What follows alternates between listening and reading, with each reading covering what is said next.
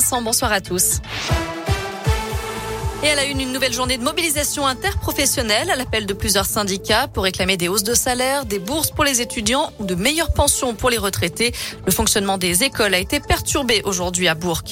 À propos de pouvoir d'achat, les tarifs des carburants devraient encore baisser puisque le prix du baril de pétrole est presque revenu à son niveau d'avant la guerre en Ukraine, pays où une bombe russe a atteint un théâtre abritant des centaines de civils à Mariupol, un acte délibéré d'après le président Zelensky, alors que le mot enfant était écrit en lettres géantes en russe sur le sol.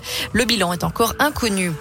Elle n'arrivait pas à sortir du parking. Une automobiliste avec plus d'un gramme d'alcool interpellée par la police burgienne ce matin. Selon les premiers éléments, elle n'arrivait pas à insérer son ticket dans la bande de sortie. Les policiers ont rapidement remarqué qu'elle n'était pas dans son état normal.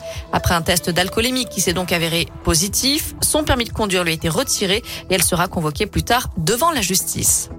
Attention, les gendarmes de l'Ain mettent en garde sur les réseaux sociaux contre une nouvelle arnaque en France, celle de la fiente d'oiseau. Un, nom qui peut faire sourire, mais la technique est bien sérieuse. Les malfrats aspergent leurs victimes, souvent des personnes âgées, avec un liquide odorant semblable à de la fiente d'oiseau. Ils se rapprochent pour frotter la tâche et en profitent pour dérober des effets personnels.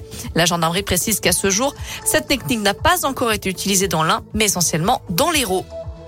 À 24 jours désormais du premier tour, Emmanuel Macron a présenté aujourd'hui son programme pour l'élection présidentielle. Un projet qui est, je cite, ancré dans le retour du tragique dans l'histoire avec la guerre en Ukraine.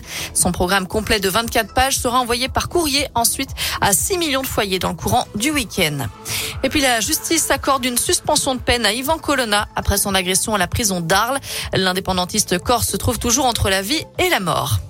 Enfin, le comeback de Gaston Lagaffe, le personnage de BD va faire son retour après 30 ans d'absence et la disparition de son créateur, Franquin. Le retour de Lagaffe, de l'auteur canadien Delaf, doit paraître le 19 octobre.